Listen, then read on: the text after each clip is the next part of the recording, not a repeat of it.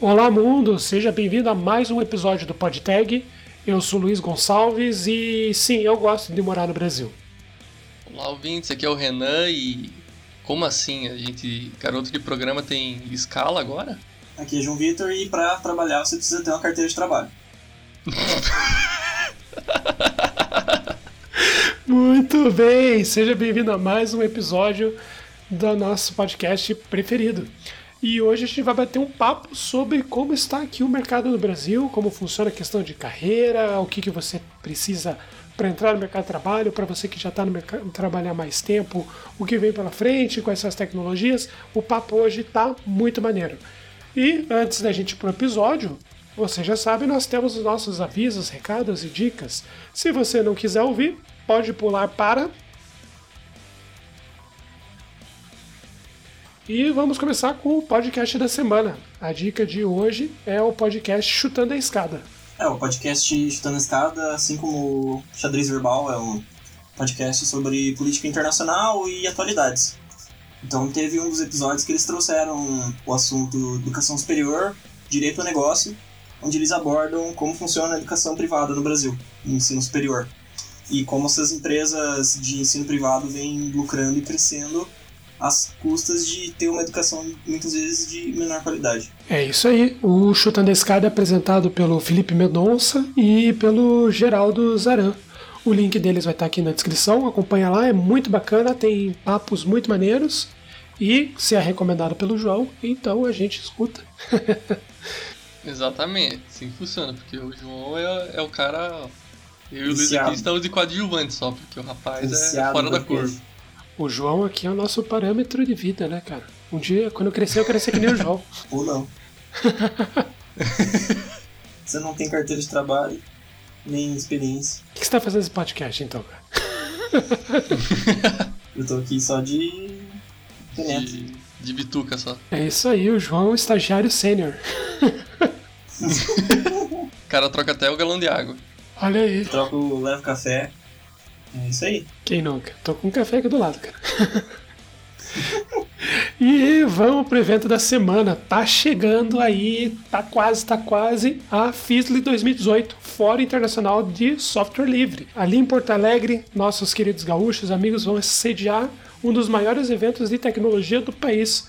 É o maior evento de comunicação aberta para a sociedade, informação, e vai ser debatido esse ano o tema do futuro do conhecimento livre. Então o link vai estar aqui na descrição, você provavelmente já conhece o evento, mas não podemos deixar de divulgar porque é um evento muito bacana. Acontece do dia 11 ao dia 14 de julho e vai ser lá no centro de eventos da PUC, em Porto Alegre. Então, acesse o site lá, vão ser mais de 300 atividades entre palestras, roda de conversa e oficinas. E tá muito maneiro, todos os anos é muito legal. E com certeza esse ano também vai ter ser show de bola. E provavelmente ainda dá tempo de inscrever a sua caravana. Caso não seja oficialmente, dá tempo de juntar a galera, pegar um voo, pegar um ônibus e ir curtir esse evento que é show de bola. Mas baguri! E você, querido ouvinte, tem comentado lá no aplicativo do Castbox, tem comentado no grupo, tem mandado e-mail. Está sendo muito legal. Muito obrigado pelos feedbacks positivos em relação à edição. Nós aqui, como falamos, nós somos programadores, mas mesmo assim nós colocamos muito empenho, muito carinho para fazer um episódio cada vez melhor. E nós temos recebido cada vez mais feedbacks positivos, e isso tem nos animado bastante. Mas mesmo assim, se você ainda encontrou algum problema, se você tem alguma sugestão, por favor, mande para a gente no contato podtag.com.br ou através das nossas redes sociais. A gente está no Twitter, no Facebook, no LinkedIn, no Instagram, e se você tiver uma rede social nova, pode falar que a gente vai criar uma conta só para você poder falar conosco. e não precisa ficar tímido não com os seus comentários. A gente está aqui disposto a ouvir, seja um comentário bom ou ruim. O que importa é evoluir.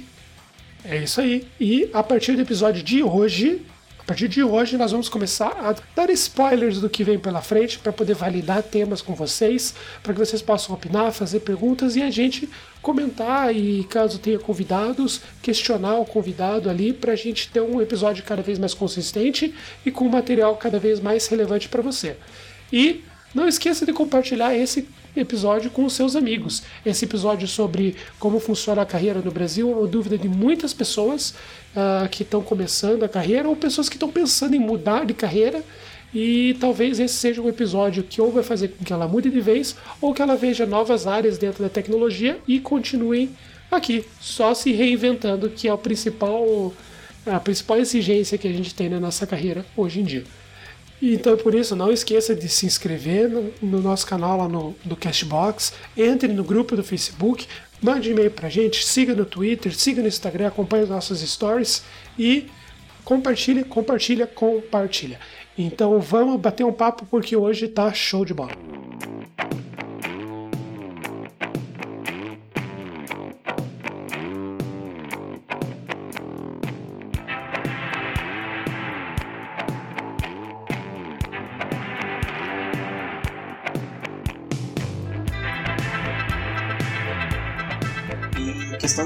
De carreira, vocês já chegaram a ver, né, os anúncios, por exemplo, de vagas para analista, ou para desenvolvedor pleno.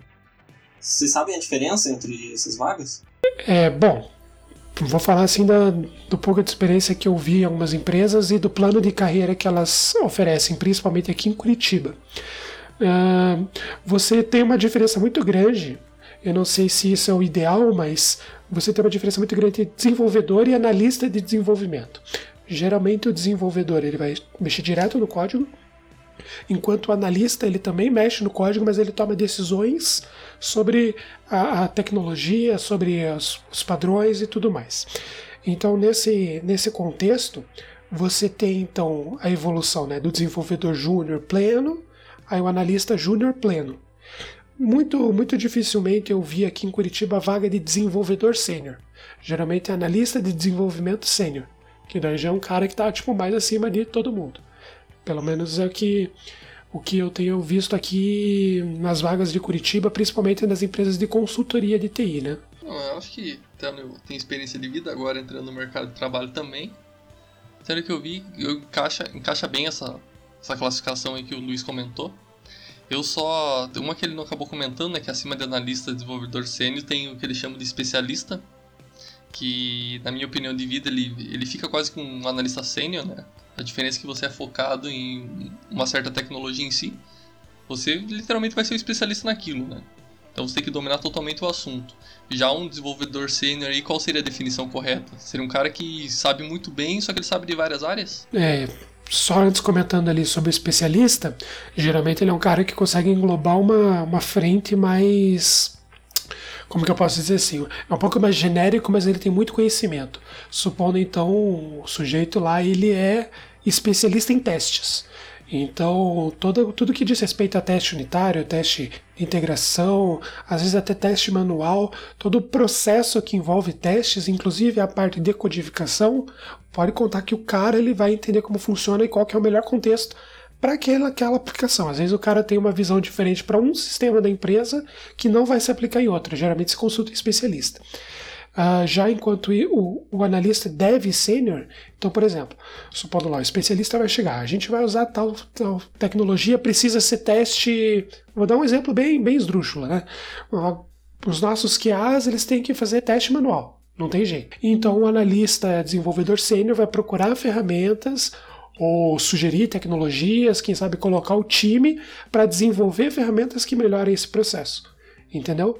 E ele vai fazer parte desse time de desenvolvimento também. Tal como um júnior, supondo ele ter até um estagiário, todo mundo vai desenvolver aquilo que ele viu como mais adequado para atingir um objetivo proposto pelo especialista, que daí provavelmente conversou com pessoas acima dele, né?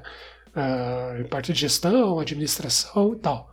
Então, pelo, eu, eu, trabalho com alguns analistas de desenvolvimento sênior e com alguns especialistas e geralmente funciona desse jeito. Nesse caso, qual que seria a diferença entre um especialista e um consultor? Um consultor também pode ser um especialista, né? Só que é um especialista externo. É que geralmente, assim, mais uma vez, pelo que eu tenho visto, pode ser que na empresa que vocês trabalhem ou que o pessoal que está nos ouvindo trabalhe, as, as nomenclaturas sejam um pouco diferentes. Mas geralmente o especialista ele também codifica, entendeu? Enquanto o consultor ele também pode codificar, mas não é o, o, o, objetivo dele ali. É mais a parte da tecnologia, uhum. mais a parte da análise mesmo do negócio, enquanto o especialista. Isso, exatamente. Já o, o analista e o especialista eles vão, vão participar do processo de desenvolvimento também. Seria bom se todas as empresas seguissem esse fluxo, né? Não ia ter tanto software merda no mercado. é, mas veja que tem uma coisa que eu acho interessante em relação à carreira, né, cara? Porque tem, tem gente, por exemplo, principalmente em startup, que a pessoa tem 26, 27 anos e já é sênior. Aí eu fico pensando, e quando o cara tiver 40? Quando o cara tiver 45? O cara vai ser o quê? Né? Ele não vai ter mais emprego. É, isso, pode ir pra casa. Das duas, uma. Ou a startup quebrou e o cara vai ficar na rua, ou ficou muito rico que o cara não precisa mais de título porque o cara tá cheio de, de dinheiro, né? Mas isso é uma coisa interessante e as empresas estão resolvendo isso com essas questões, assim, ao meu ver, né? De desenvolvedor, daí você vai para analista, daqui a pouco você sobe para engenheiro, né? Daí você vira um, um especialista. Então você tem a evolução natural de carreira, por mais que as tecnologias mudem muito, uh, se você não tem o conhecimento da teoria mesmo, você sempre vai ser, ó, aos olhos que é mais velho, vai sempre ser um júnior, sempre no máximo um pleno. Então, numa forma das empresas incentivarem o crescimento de carreira, ao mesmo tempo que limitam questão salarial e questão de responsabilidades mesmo, eu vejo que essa divisão de desenvolvedor, analista, especialista, ela é muito interessante, muito interessante mesmo. É uma questão de evolução até de experiência de mercado na carteira mesmo, né? Eu até tenho experiência agora, que entrando no mercado de trabalho nessa questão, que a empresa em si, não citar nomes, mas eu imaginavam que eu tenho uma habilidade para pleno e a, o que eles foram exatamente isso. Eu acabei entrando numa vaga de sistema júnior por essa questão da evolução mesmo. Porque é uma questão boa para as empresas em si, né? Ter essa carreira, essa projeção que o trabalhador, digamos assim, né? Possa, possa ter na carreira dele. Porque é até uma questão de você conseguir ter aumentos, que nem o Luiz comentou, tipo, você conseguir ter essa evolução. Se você já entra num nível alto, você pode acabar se sentindo satisfeito depois de um tempo. Porque você comentário do de volta que você vai estar lá 26 anos e já vai ter o topo de, da carreira. Como é que você vai passar mais 10 anos na mesma empresa, com em teoria com o mesmo cargo? É, na verdade você não tem mais para onde ir, né? Sim, exatamente. As atribuições não vão mudar e você vai continuar na mesma coisa e não tem progressão. Você não vai ter incentivo para melhorar. Sim, exatamente. Então você tem que começar por baixo, não importa o que seja, porque é uma questão até de segurança para as empresas, né? Não adianta ela contratar um cara que não tem experiência, possa ter experiência de vida, mas não tem experiência na carteira, como um cargo mais elevado e na prática o cara não rende tanto quanto é o esperado para alguém daquele nível. Então, Exatamente. Então, você tem que criar essa carreira dentro da empresa, e isso não tem como negar. Então, quando você entrar no mercado, você vai entrar no nível júnior, vai entrar no nível mais baixo e você tem que conquistar o, o seu lugar ao sol, né? Já diria assim. É, e isso, isso eu acho uma coisa interessante também a gente comentar, né? A parte de começar lá embaixo. Primeiro que uma coisa que eu acho muito legal da nossa área de tecnologia, e para quem estiver nos ouvindo e ainda não está nessa área, é que a gente tem um crescimento muito horizontal. A gente, como assim? Então hoje você, dependendo da, da área de formação que você tenha, hoje você vê tipo projetando para cima. Então eu sou o ralé, né? Tô começando lá embaixo. E daqui a alguns anos, sei lá, 20 anos, pode ser que eu tenha uma vaga de gerente, não sei o quê. Enquanto na área de TI, pelo menos é o que, que nós estamos projetando para o futuro, né?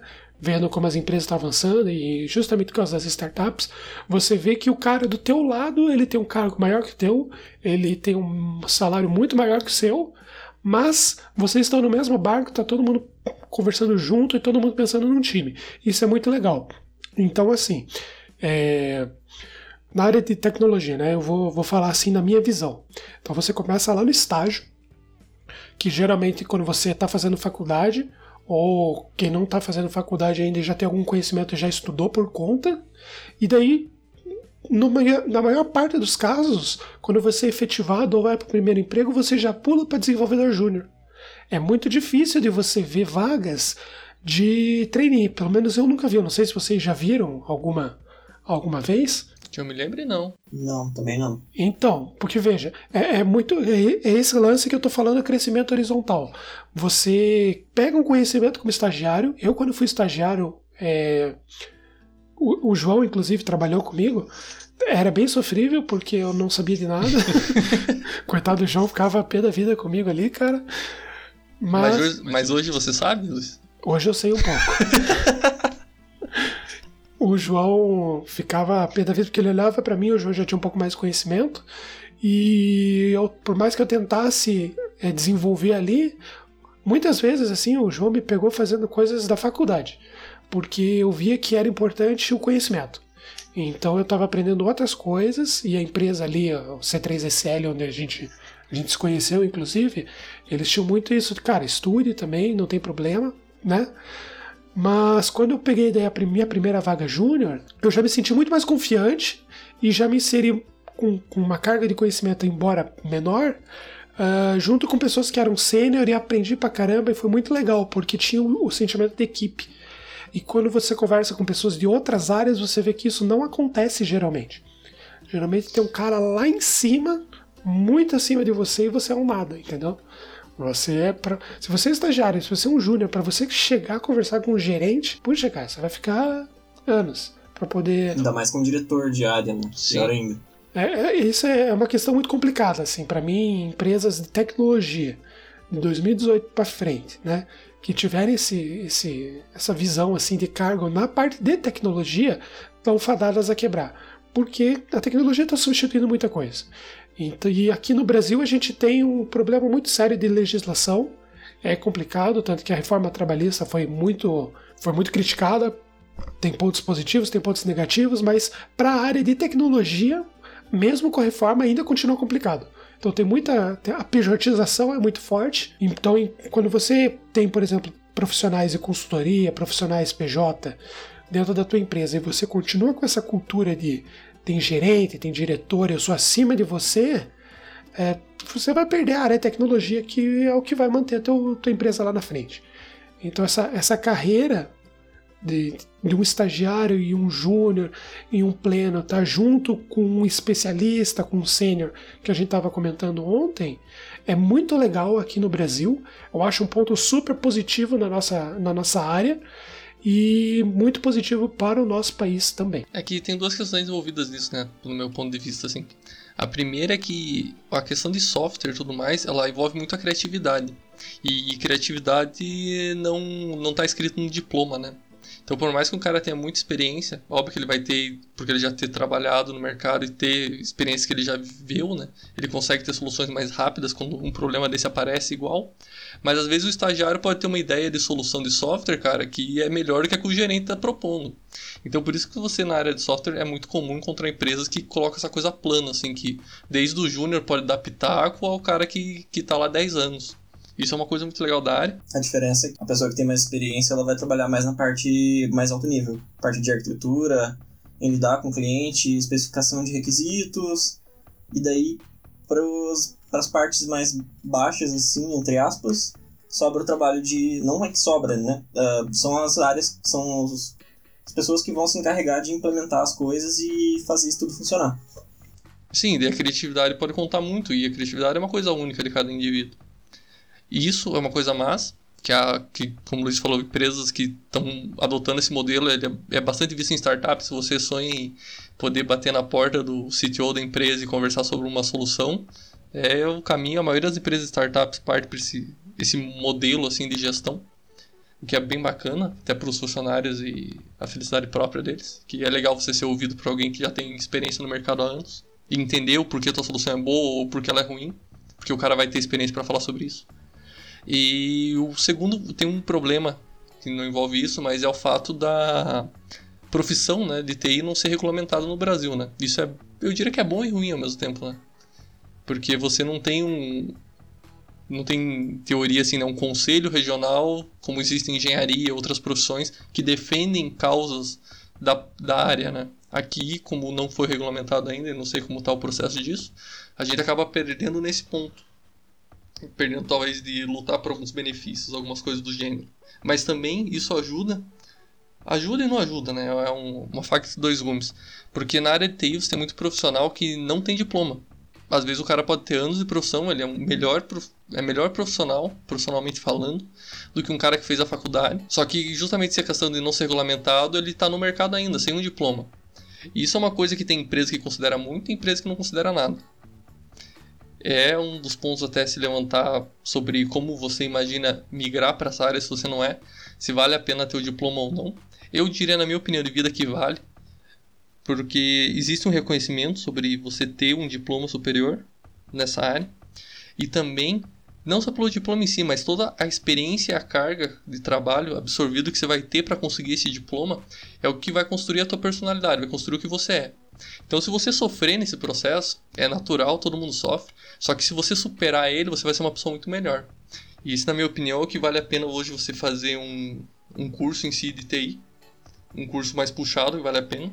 Você vai sofrer, mas vai, no futuramente, ao longo prazo, você vai ver os benefícios disso. E, como comentei, essa questão de reconhecimento no mercado para que não é regulamentado e tem bastante pessoas sem formação. Tem colegas meus que eu dei as orientações para ele de vida, assim, o que, que ele deveria estudar, o que está no mercado, o que, que é tendência.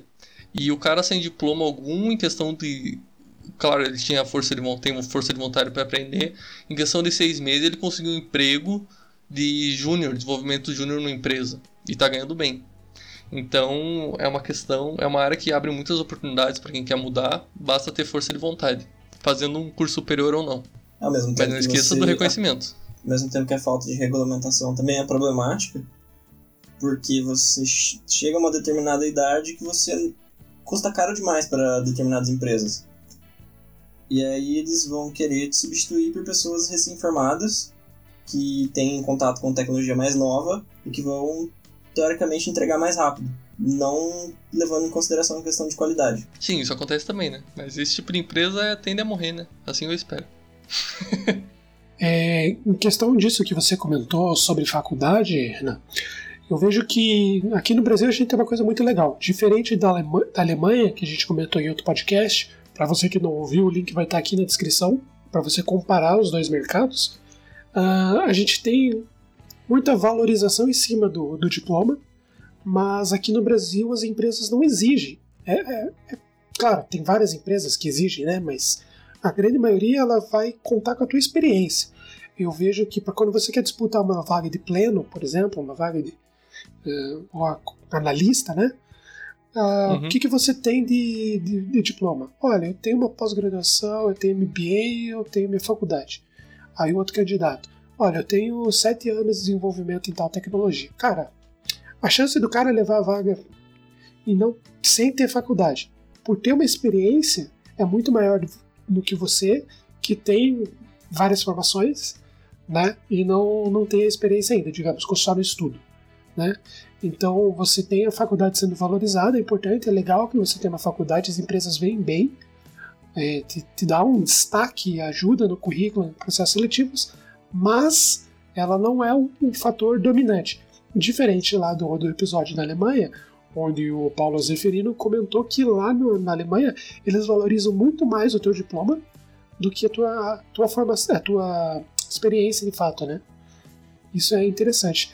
E outra coisa que eu acho bem legal aqui no Brasil, que eu, que eu coloco como ponto positivo, é que o preconceito com a faculdade aqui no Brasil é muito baixo porque aqui eu, eu trabalho com pessoas que fizeram faculdade AD, pessoas que fizeram federal, pessoas que fizeram USP, pessoas que não são formadas, pessoas que fizeram a Lura, pessoas que aprenderam na vida e, e você não tem esse negócio assim, não, mas eu fiz federal, entendeu?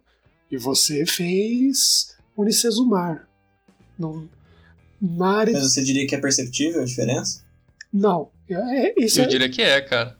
Eu já vi muita diferença sobre isso. Como eu vou falar do meu curso, eu não vou desmerecer o curso que eu fiz, mas eu vejo gente que fez o meu curso que não tem uma, as competências que uma pessoa que fez EAD, por exemplo, acho que pensar Unicesumar tem. Eu conheci pessoas que trabalham, que, que fizeram Unicesumar e que tem um, posso colocar assim, mais ou menos a mesma idade e a pessoa tem muito mais conhecimento. E você vai conversar com ela, ela aprendeu na faculdade, entendeu? Então não tem, claro. esse, não tem esse negócio assim, não, mas você fez EAD, você não vai ser tão bom quanto eu que fiz é, a PUC, por exemplo, entendeu? A formação também é responsabilidade do aluno, não somente Sim, da faculdade. Essa é a questão. Isso. Mas, essa mas é um... se o aluno puder explorar todas as possibilidades e conseguir construir um conhecimento avançado, daí que você vai ver as diferenças entre quem se aplicou em A ou B. Exatamente, essa questão que o João levantou é boa, porque é, isso é uma formação da área de TI, pelo menos eu pelo menos não consegui ver essa característica em outras áreas. por mais que tenha, né? Essa questão da dedicação, cara, porque uma das coisas que é, eu diria que é fundamental se você quer entrar nessa área ou se você está nessa área, seja autodidata, cara. Se você não é autodidata e nunca conseguiu fazer isso na vida, tente. Se você não conseguir, eu não recomendaria ir para a área de TI. Você vai sofrer muito, cara. Mas eu acho que ser autodidata é a característica essencial que você tem que ter nessa área. Tem pessoas que se formam, não tem essa característica e o cara nunca vai desenvolver tão bem, por mais que ele tenha se formado num curso melhor, do que um cara que se formou na Unisquina e é autodidata, cara. Porque essa área muda muito, é muita coisa nova, você tem que ficar ligado todo dia e noite nisso. Mas um ponto da educação também, principalmente no ensino superior, que você não tem um aprendizado tão prático. Uh, o enfoque é muito teórico para que você aprenda os conceitos de estrutura de dados, algoritmos, banco de dados, e por muitas vezes acaba faltando um pouco de experiência prática com tecnologias de mercado. Não é que você Exatamente. não tem experiência com tecnologia, mas as tecnologias não são as mesmas que a realidade brasileira do mercado usa. Sim, e daí que entra essa característica de ser autodidata, né? Porque se você aprendeu o conceito e você é autodidata, você vai buscar e procurar atrás. Eu acho que hoje dificilmente você vai encontrar um curso de TI no Brasil assim que você vai fazer a receita de bolo e vai sair pro mercado sabendo tudo que você precisa. Existe, se existe, fala aí. fazer, porém esse curso já é datado, né? Daqui cinco Sim. anos talvez essas tecnologias já tenham morrido. É, se for sobre JavaScript, em acho que seis meses morreu. Eu acho que é válido a gente comentar dentro desse, desse contexto uh, como funciona o processo seletivo aqui no Brasil. Que eu vejo que a gente tem uma, uma particularidade, pelo menos ainda não ouvi isso acontecendo em outros países pelas vagas que eu tenho visto aí, principalmente no LinkedIn. Uh, aqui, antes de você ser entrevistado, em muitas empresas você já é, é você já faz um teste. Então a empresa ela fala assim para você: olha, tô supondo, ter procurado no LinkedIn lá, ou te mandaram um e-mail fala: olha, a gente tem uma vaga de Node e funciona assim, assim, assada para trabalhar em tal lugar. Está afim? Aí, antes de você ser entrevistado, antes deles verem se você se encaixa no perfil, antes de alguém te ligar e bater um papo com você, geralmente fala: olha, faça um teste que está no GitHub e mande um pull request para não sei quem, para não sei quem. Aí então você tem um, um, você tem que provar o teu conhecimento antes de você provar o teu perfil. No começo achei isso muito estranho, uh, e conversando com outras pessoas. Nossa, mas as empresas pedem antes de você ser entrevistado, antes das pessoas saberem se você, se você faz parte do time, né? Se você Sabe que nem no Avatar, assim, que você conecta com, com, com o bicho lá. Pode ser que você não dê liga com o time, mas eles já querem ver o teu, teu potencial no, no desenvolvimento. E isso achei estranho, mas eu vi principalmente aqui em Curitiba e em São Paulo, isso é muito, muito normal. Né? Aí você passa. Você sabe dizer o porquê? Não sei dizer o porquê. É isso que eu acho interessante. Eu acho que já pegou mais a cultura mesmo do, do da tecnologia no Brasil para valorizar aquilo que eu falei. Como, como você tem muito, que vale muito mais a experiência e o teu skill do que uma, uma graduação, por exemplo, então acho que assim, se você colocou que você sabe Node e eu entrei no teu LinkedIn, vi que você falou, você fala que você sabe de Node eu te ofereço uma vaga e você diz que você tem interesse, pô, então beleza, então prova para mim que você que você dá conta, entendeu? Eu acho que tem esse esse lado. Porque é outras tem outras plataformas também que tem outros meios e plataformas que você também pode usar para mostrar suas skills sem precisar fazer teste. Como então, por exemplo, Hub, né? se você tá querendo fazer, se aplicar para uma vaga de ciência de dados, você tem, por exemplo, o Kaggle, que tem desafios onde você vai subindo de ranking de acordo com a sua classificação em relação a outros usuários. Até mesmo com o seu GitHub, né? Você contribuir com projetos open source. Isso ajuda é, bastante. Ou, ou HackerRank, tem várias possibilidades. Além de você fazer um desafio que a empresa te propôs. Você pode ter, seu, pode ter e manter seu próprio perfil em sites de competição de código ou de ciência de dados. Sim, eu concordo, mas o que eu estou falando assim é do que geralmente no padrão as empresas passam algum teste. E assim, os testes geralmente eles não são difíceis. Então, você vai pegar uma vaga de PHP, eles vão pedir para você fazer um CRUD, você vai fazer um, uma vaga de React, eles vão pedir para você fazer um to-do. Não é uma coisa muito complexa, que eles querem ver se você realmente domina a tecnologia e workflow, né? Uh, já uma vez conversando com uma pessoa, com uma recrutadora, eu comentei, ela falou, ah, você tem uma vaga de Node e tal. Eu comentei, olha, tem um pacote lá onde eu para PWAs e já tá o código lá, tem interação, tem um podcast, tudo. E a pessoa falou, não, mas você tem que fazer o nosso teste. Então, mesmo que você mostre o conhecimento, muitas vezes aqui é muito comum que você tenha que mostrar novamente o conhecimento, entendeu? Porque pode ser que você tenha contato com ajuda, sei lá o que, que os recrutadores. Se você é recrutador de TI está nos ouvindo, por favor, comente aqui embaixo por que, que vocês acham mais legal fazer o teste novo do que quando a gente tem materiais prontos e disponíveis aí, é, mostrar só. Seu conhecimento está datado, você fez o teste lá em 2012 e está aplicando para uma vaga em 2019, não faz o menor sentido. Assim. Sim. É, É, nessa e área uma não coisa faz. assim dentro de processo seletivo que eu acho interessante. Porque depois que você faz. Eu passei por essa experiência, vou até compartilhar com vocês. Eu fiz um teste, deixei no Facebook, no, no GitHub, apaguei, não tá mais lá. Se você entrar no meu GitHub, eu já, já removi. Mas eu tive que fazer um teste, um CRUD. Aí depois disso, eu tive que fazer uma prova técnica. Aí depois dessa prova técnica, a recrutadora me ligou para daí conversar sobre o meu perfil para depois de uma semana me chamarem para uma entrevista final, entre aspas. Aí eu fui lá no centro aqui de Curitiba, 21 andar de um, de um lugar, fiquei esperando, e eles me fizeram, tipo, basicamente todas as perguntas da prova de novo, entendeu? Provavelmente para testar o meu conhecimento. Ah, beleza.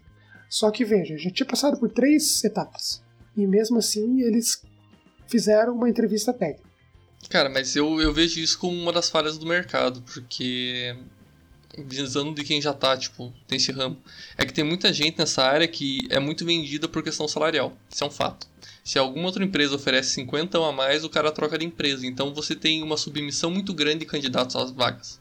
Então você tem que cortar os caras a árvore, tipo, no maior no possível, tá ligado? Então se o cara já não tem conhecimento para passar da prova, tchau. Você não perde tempo entrevistando ele pessoalmente e tudo mais. É, isso, Porque tem muita submissão. isso realmente é, é Você bem vê isso, é uma Eu- loucura. Eu, vejo que isso acontece mesmo. Já, já conversei uma vez com, uma, com, com um rapaz também que me recrutou. Não acabei não, não indo para lá. É, mas ele comentou comigo: olha, para vaga que você está aplicando, nós somos uma startup, nós somos pequenos, nosso time é pequeno, mas já, imagina, já recebi pelo menos 300 currículos essa semana para vaga que você está preenchendo. Então, tipo, é. É É, loucura. era essa- realmente era muita gente. E sabe o que, que me colocou, entre aspas, na frente de todo mundo? Que eu vejo que isso no Brasil é muito forte? A indicação. Quem me indicou foi um colega, um grande amigo meu. E ele me indicou e o cara que eu iria substituir que comentou isso comigo. Ele falou, cara, você tem 300 pessoas. Mas como tem um amigo teu aqui dentro que a gente confia no trabalho dele, olha lá, a experiência valendo mais do que o currículo, né? Que, que o resto das competências que eu, que eu comentei, ele falou, Sim. olha, como você é indicado do cara, então daí eu, eu chamei você aqui. E adivinha, mesmo assim, você tem que ter um teste que você precisa fazer, coloca no teu GitHub, assim, assim, assado. Então, mesmo assim, teve que teve esse, essa comprovação do conhecimento, né? E eu não acho assim, no começo eu tava achando errado. Porque tem muita empresa que aqui no Brasil, infelizmente, é muito vagabunda, abre, abre processo seletivo falando, olha, você precisa resolver tal teste, o teste é complicado, tem um detalhezinho no teste ali que, que exige muito esforço para você fazer, e daí os caras pegam o teu teste, aquele trecho que interessa, descarta o resto e, ah, olha só, você não combina com a nossa vaga, e tchau. Na verdade o processo nunca existiu, entendeu? Você foi usado, já foi usado em duas vezes. já fui Sim. otário duas vezes. Tirei os meus dois do, do GitHub e depois conversando com pessoas que trabalham nesses lugares, eles falaram, olha, é, a gente resolveu que nem você resolveu no teste lá. Ah, que interessante, né? mas, bom, Brasil, né? É assim, infelizmente isso acontece, mas nós temos um processo seletivo aqui no Brasil bem estruturado, que eu acho isso bem interessante. Qual o segundo fator que você acha importante? Eu não diria para conseguir, conseguir entrar nessa área de TI, mas eu diria que é fundamental para você ter um cargo mais alto e ganhar mais. É, tem uma palavrinha e eu diria que é inglês. Vocês É. concordam comigo? Com certeza. É, eu, eu vejo assim. Existem algumas coisas que você precisa apostar e que você precisa ter. São duas, duas frentes, assim, né? O inglês hoje em dia, pelo menos, pelo menos o de leitura fluente, assim, que você leia sem, sem se bater de primeira, Você precisa ter inglês. Hoje na tecnologia não tem como você. Ah, eu entendo mais ou menos. Meu amigo, está fora, né? É, porque todo material que você for encontrar, você vai encontrar em inglês. É muito difícil encontrar material bom em português. Menos a É Casa do é Calma, a Casa do Código tem livros muito bons. Olha a propaganda do Jabai. Mas é muito raro você ter uma Casa do Código, uma nova tech, que nem a gente tem aqui. São, são poucas que atuam no Brasil. Então você precisa ter um, um material de qualidade para você manter o seu trabalho. E você vai encontrar isso em inglês. É porque é uma coisa que evolui muito rápido, né? Então até sair traduções e tudo mais, você vai ter um delay de tecnologia, não tem como negar isso. Então e se você ponto é o quiser seguinte, né? O Brasil é consumidor de tecnologia, não é produtor. Então você está sempre correndo atrás do que os americanos, ou os europeus, ou os japoneses criaram. E você tem que aprender isso porque é isso que é a nova onda da tecnologia. Que vai estar aí a- daqui dois, três, dois anos, três anos, ou daqui seis meses. E, e eu acho que tem um ponto também legal nisso, é que muitas, muitos brasileiros produzem o conteúdo ou produzem material em inglês. Então, Sim. você vai entrar no vi repositório. Cansei de entrar em repositório. Cansei, nossa, é, tô suando aqui. de entrar em repositório de, de desenvolvedor. O cara, o cara é brasileiro, né? O cara coloca uma tecnologia, às vezes, com um nome em português, daí você vai ler a documentação, o código, tá tudo em inglês. 100% em inglês. Eu mesmo fiz isso com esse pacote que eu tava comentando. Por quê? Porque você internacionaliza melhor. Aí você vê. É, você dá uma visibilidade e acessibilidade internacional do projeto, né? Com certeza. Sim, exatamente. Então, é, é- pelo menos a leitura é essencial. Assim, eu, eu vejo que é uma coisa bacana. Um outro ponto também que eu tô vendo assim, é, que tem crescido bastante também, é o, o alemão e o francês. Não, não que você precise falar, mas talvez é, seja uma boa apostar para o futuro, porque tem muita startup lá na Alemanha, a gente comentou anteriormente, e na França também tem um, tá crescendo um polo de tecnologia muito forte, e o Canadá. E o Canadá fala inglês e francês. E então eles estão contratando muito remoto, eles estão levando muito brasileiro para lá. Então assim, eu colocaria minha mão no fogo para dizer que são idiomas que valem a pena serem aprendidos. Aí a, a, a médio e longo prazo, né? Concordo, concordo com o que você falou aí. Mas eu, eu não sei, né? Francês é meio. É. Alemão, alemão é bom. É, e tem uma parte do Canadá que não fala francês, ainda bem. É, não, mas ainda assim, eu tô, eu tô pensando no, no futuro, né? Não pra agora, mas pra agora, assim, se for dizer, o que, que, você, que eu preciso aprender esse ano? Cara, não durma, mas aprenda inglês, entendeu? eu vejo Sim. isso. Não, isso sim, inglês é. É, isso já é o ponto de partida, já assume-se que você tem inglês fluente.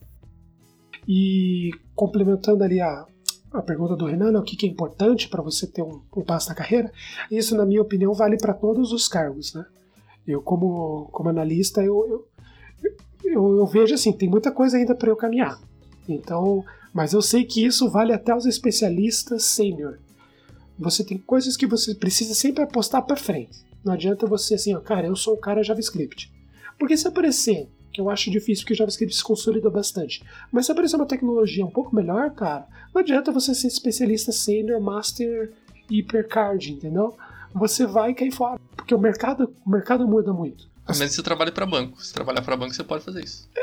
Mas só nesse caso. É, pois é. Não, mas veja que tem bancos que estão se reinventando. Você vê o Bradesco, o Itaú, o próprio Banco do Brasil está investindo em tecnologias cada vez mais novas e abandonando as antigas. Então, assim, eu apostaria. Mais uma vez, eu coloco a minha mão no fogo para o seguinte: Java tem bastante, apesar de ter, na minha opinião, tecnologias melhores, mas Java ainda tem muito, muito mercado aqui no Brasil, é muito forte. Você tem ainda bastante PHP, apesar das brincadeiras dos outros episódios, mas é verdade. Não, vaga tem, né? Não deixa de ser uma linguagem mal projetada. Você tem muita vaga de PHP e o que está bastante forte também é o C Sharp. Então eu apostaria assim como uma coisa mais sólida. Ó, com uma dica, hein? O cara que eu conheço que mais ganha nessa área, ele programa em C Sharp. E só C Sharp. Claro, uma das tecnologias mais maduras, tem suporte agora em todos os tipos de plataforma. É uma tendência a se consolidar. Assim como tem novos players entrando no mercado, né? Você tem o crescimento grande de Go e até mesmo a entrada do Python. Tem É, no Brasil, startups né? e até mesmo bancos que já estão adotando Python. É, mas principalmente no Brasil, né? O Python lá fora era bem adotado anos atrás já, nos últimos tempos, e agora começou a ser bastante adotado aqui no Brasil. Mas vamos ver como vai sair isso, né? Eu acho que o mercado de Python, o Django principalmente, que é um framework Python, tá crescendo bastante, tá aparecendo bastante vaga disso. É Esse uma coisa assim Python- investir. A meu ver, é para ciência de dados e aprendizagem de máquina, porque a maioria dos frameworks e ferramentas são todos feitos em Python, então você ainda tem, querendo ou não, essa dependência da linguagem. Por conta das Sim. ferramentas, não por conta da linguagem. Mas é uma linguagem putamente estruturada, né? Arquitetada. Não tem, que, não tem nada contra essa, essa criança chamada de Python. Assim, na minha opinião, acredito que também deve ser a opinião de vocês, né? Uma, uma alta que a gente vai ter, que já tem hoje, mas vai ser muito, muito consolidado, é o que é toda a stack JavaScript. Porque está consolidando muito, está sim. tendo muita ferramenta e as ferramentas. A gente sempre brinca, né? Que cada semana aparece um framework novo, mas tem muitos frameworks que já se consolidaram.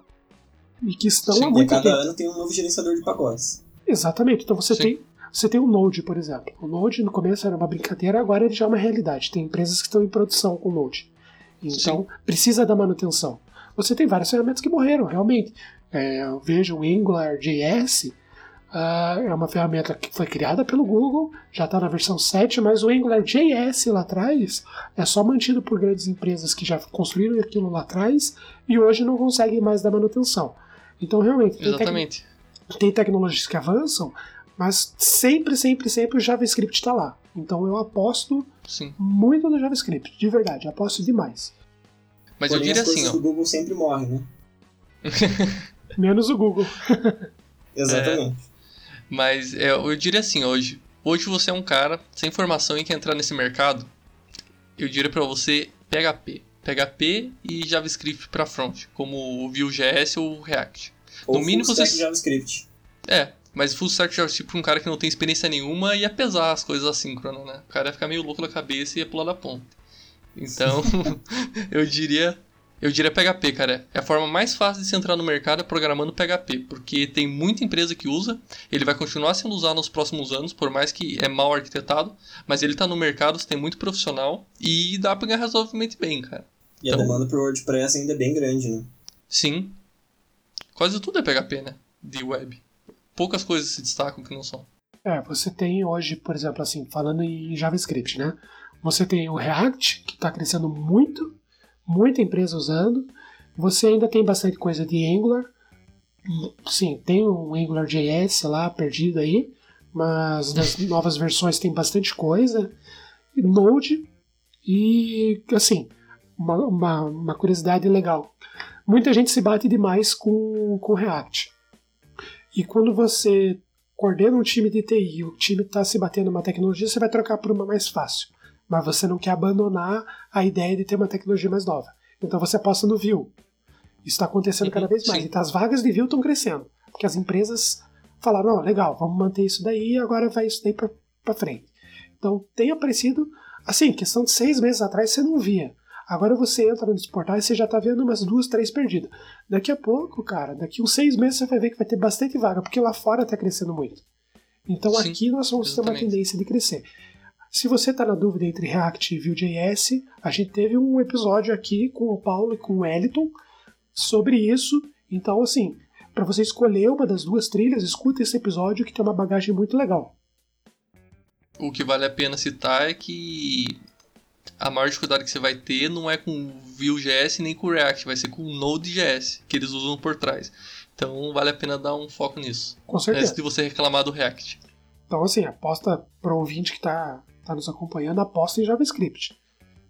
Se você quer Se entrar... você já tem uma experiência, né? Isso, se, Se, você, você quer... não tem, eu iria de PHP. Exatamente. Né? E se você estiver na faculdade, provavelmente você vai lidar com Java.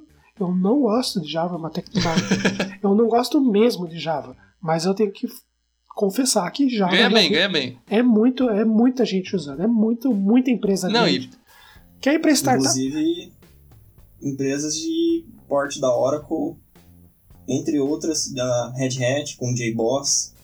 Tem muitas possibilidades de trabalhar em empresas com Java. Por isso que ele é tos- é tão usado. Então, assim, eu vejo o ouvinte aí de casa quer ir para uma empresa grande fazer carreira. Vai de Java. Ah, Sim. eu quero começar já, putz, na pira aí, pô, eu quero pegar uma parada diferente, eu quero para uma startup, quero para uma fintech. Vai para JavaScript. Não pensa duas vezes, vai embora. Ah, eu quero entender como que funciona o mercado ainda, não sei bem o que, que eu quero. Pega o PHP, é fácil de aprender, tem bastante mercado, vai pegar teu primeiro emprego, vai pegar o estágio, vai virar um júnior, aí você muda para uma outra tecnologia.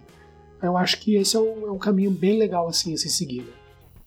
Então, passando para infraestrutura também, que agora você tem infraestrutura como serviço, né? Você tem a própria Heroku, a Amazon com a AWS, Google Cloud, Azure, por aí vai. Você tem que também ser fluente, muitas vezes, em, nessas tecnologias de nuvem e saber como escrever aplicações para essas plataformas, porque é onde elas vão ser executadas, onde elas vão ser hospedadas. Dificilmente se usa hoje em dia mais serviços de hospedagem, a maior parte das coisas vai para esses serviços de nuvem. As coisas sérias, né? E ninguém usa Champ, tá? Se você usa isso na vida, pare de usar agora. Heroku é gratuito. Só tem isso pra dizer. É, nessa parte de, de infraestrutura, eu diria que vale muito a pena investir em Docker. É extremamente importante para você entender o que são containers, como provisionar containers e como escrever seus próprios containers para rodar suas aplicações na nuvem. Sim, sem sombra de dúvida. O Docker facilita muito a vida. Até por justamente ter essa integração direta com a nuvem, né? Como alguns serviços prontos, como a própria Amazon fornece. Toda, toda vaga hoje em dia está pedindo um conhecimento mínimo de nuvem. Então você, ah, eu nunca mexi de fato assim, fui o cara que cuidou do servidor. Mas você já soube na tua linguagem implementar uma coisinha ali para subir para S3 da Amazon, entendeu? Ah, já já mexi, pô, já é válido, já é legal, entendeu? Você precisa ter o conceito de nuvem na tua cabeça daqui para frente. Isso é uma, uma aposta aí mais para frente, né? Eu acho que daqui para frente todas as vagas vão ser assim. Assim, sem sombra de dúvida, né? Porque a nuvem não vai sair do lugar que ela está, só tem isso pra E assim, só para fechar essa parte do que precisa para você estar no mercado ou entrar no mercado, né? Procure entender um pouquinho sobre Scrum, falando de metodologia. As empresas estão apostando muito em métodos ágeis, porque agora, graças a Deus, as empresas estão vendo que é mais barato você organizar bem o time, dar mais liberdade ao time, do que você dar um documento de 300 milhões de casos de uso lá para implementar e entregar daqui 5 anos. É esse pensamento... Eu tenho um livro para recomendar, tem um livrozinho para recomendar sobre Scrum, você quer dar uma lida aqui? Dá uma pesquisada aí. Scrum, a arte de fazer o dobro do trabalho na metade do tempo.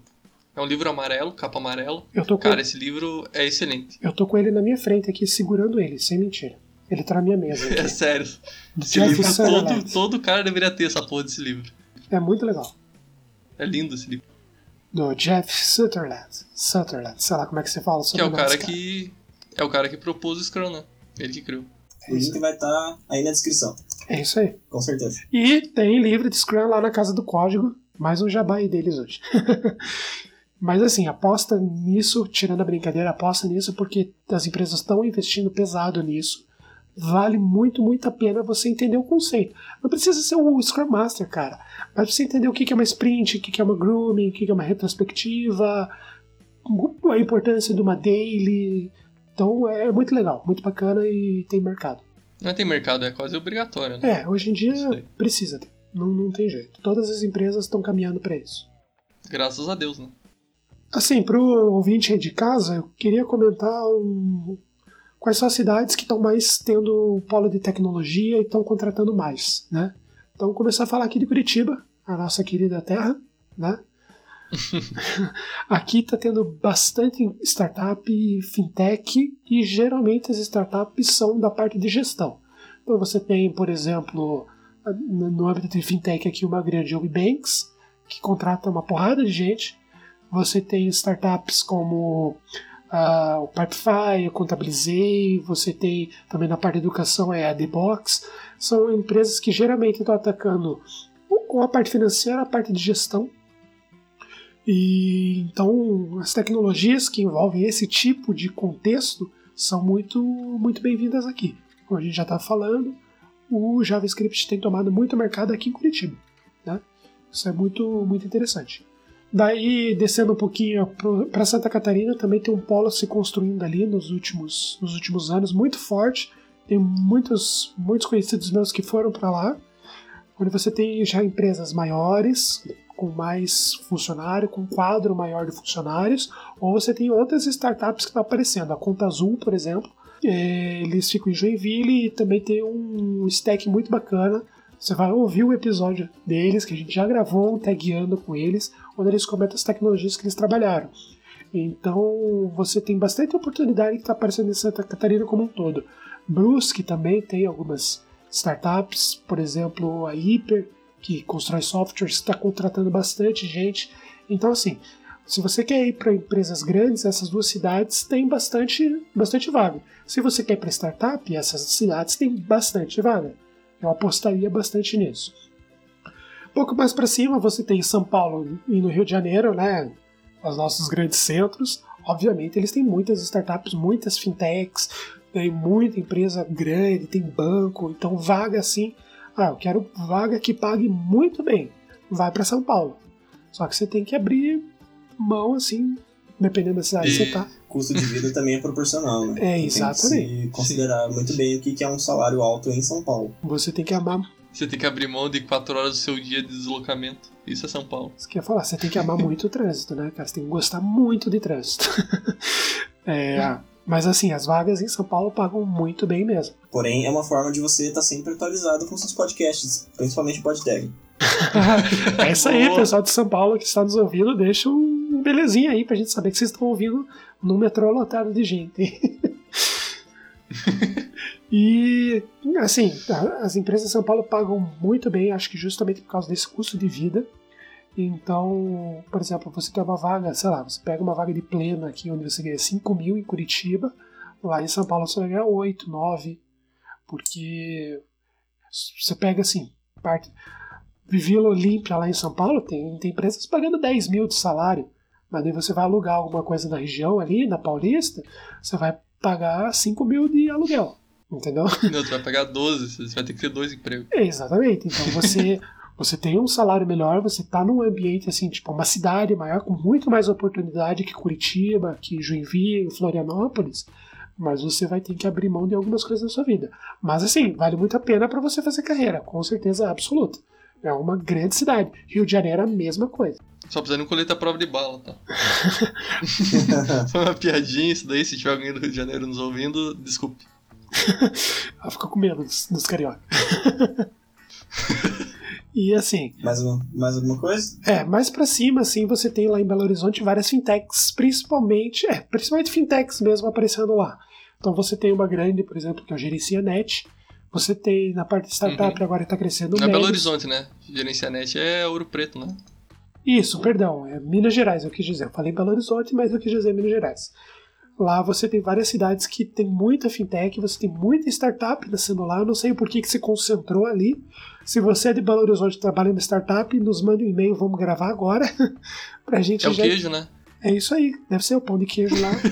Então é isso, assim, da, da, parte de cidades, eu acho que essas, essas quatro regiões aí tomam um mercado muito maior que o Nordeste, tomam um mercado muito maior que o Norte. Se você quer apostar assim a longo prazo, vai nessas daí, essa é a nossa dica. E para fechar hoje aí, então eu queria comentar um pouquinho só como é que tá o trabalho remoto aqui no Brasil, que você tem poucas empresas contratando remoto, é, é raro de você encontrar vagas pra você trabalhar de casa, mas... Eu conheço uma. Tem... Oi? Eu conheço uma. Pega o podcast da Holistic e você vai descobrir, senhor ouvinte. é, você tem, então, é isso que eu ia comentar. Você tem poucas empresas grandes, consolidadas, contratando remoto. Eles preferem uma pessoa ali dentro. Mas você tem muitas startups que preferem o modelo de remoto.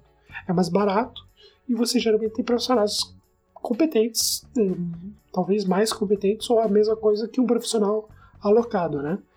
E é bastante comum, assim, se você quer trabalhar remoto, mesmo, e assim, ah, porque a empresa fica lá num outro bairro muito distante, se fosse mais perto eu pegava. Então procure as consultorias perto da tua casa. É, isso é bastante comum assim de você, olha, eu quero atender tal empresa, ela fica longe, mas tem uma consultoria perto da minha casa aqui, então eu vou trabalhar para eles e eles vão localizar alguma coisa ali para mim, entendeu? Isso é bastante comum se você quer trabalhar pertinho da tua casa, que eu acho que é super válido, porque eu odeio o trânsito. É o sonho de todos, né? Isso daí, não tem como negar. Ah, bastante gente gosta de trabalhar presencial, assim, cara. Não, presencial pode ser, mas não longe da sua casa. É. Depende, se você ouve podcast. e uma coisa que aqui no Brasil é muito, muito forte, é muito legal, são os freelas, cara. Todo desenvolvedor você conversa e pergunta: e aí, cara, o que você vai fazer hoje? Eu, cara, eu vou fazer um freela. então, é, a gente tem várias empresas que preferem contratar profissionais liberais para fazer serviço pontual. Assim, eu preciso cadastrar esse campo novo numa tabela e colocar no front. Daí tu contrata. É muito legal. Lá fora isso não é tão comum. Já conversei com pessoas que trabalham lá fora ou que atendem empresas lá fora e isso não é muito normal. Geralmente eles contratam assim: olha, a gente tem essa demanda grande aqui, você tem três meses para entregar. Entendeu? E a gente vai conversar todo dia e fazer, sei lá, Scrum em cima disso que você vai desenvolver. Aqui no Brasil você tem trabalhos que uma, duas horas você já terminou. Isso é muito legal. Sim. Sim. Não, isso até é uma forma de entrar no mercado, né? Claro que você tem que ter alguma certa experiência já para não fazer cagada, né? Digamos assim.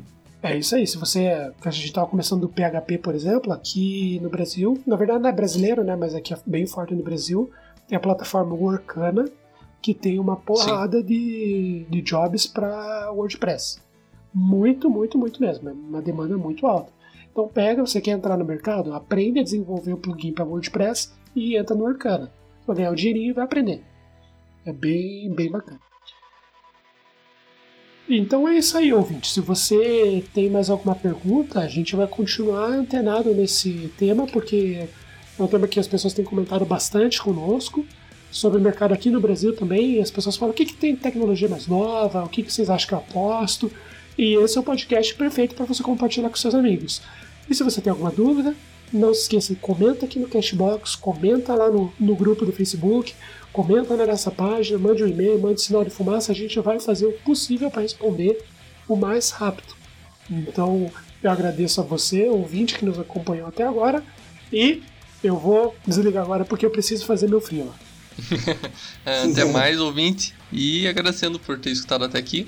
E não fique com medo de sair da faculdade para o mercado de trabalho, porque tem vaga para todo mundo, é uma área que cresce muito e vale a pena fazer faculdade sobre isso. Obrigado, Vince. Até a semana que vem e não se esqueçam também que vocês têm que ter carteira de trabalho. isso é um caso de vida do João, é por isso ele está comentando.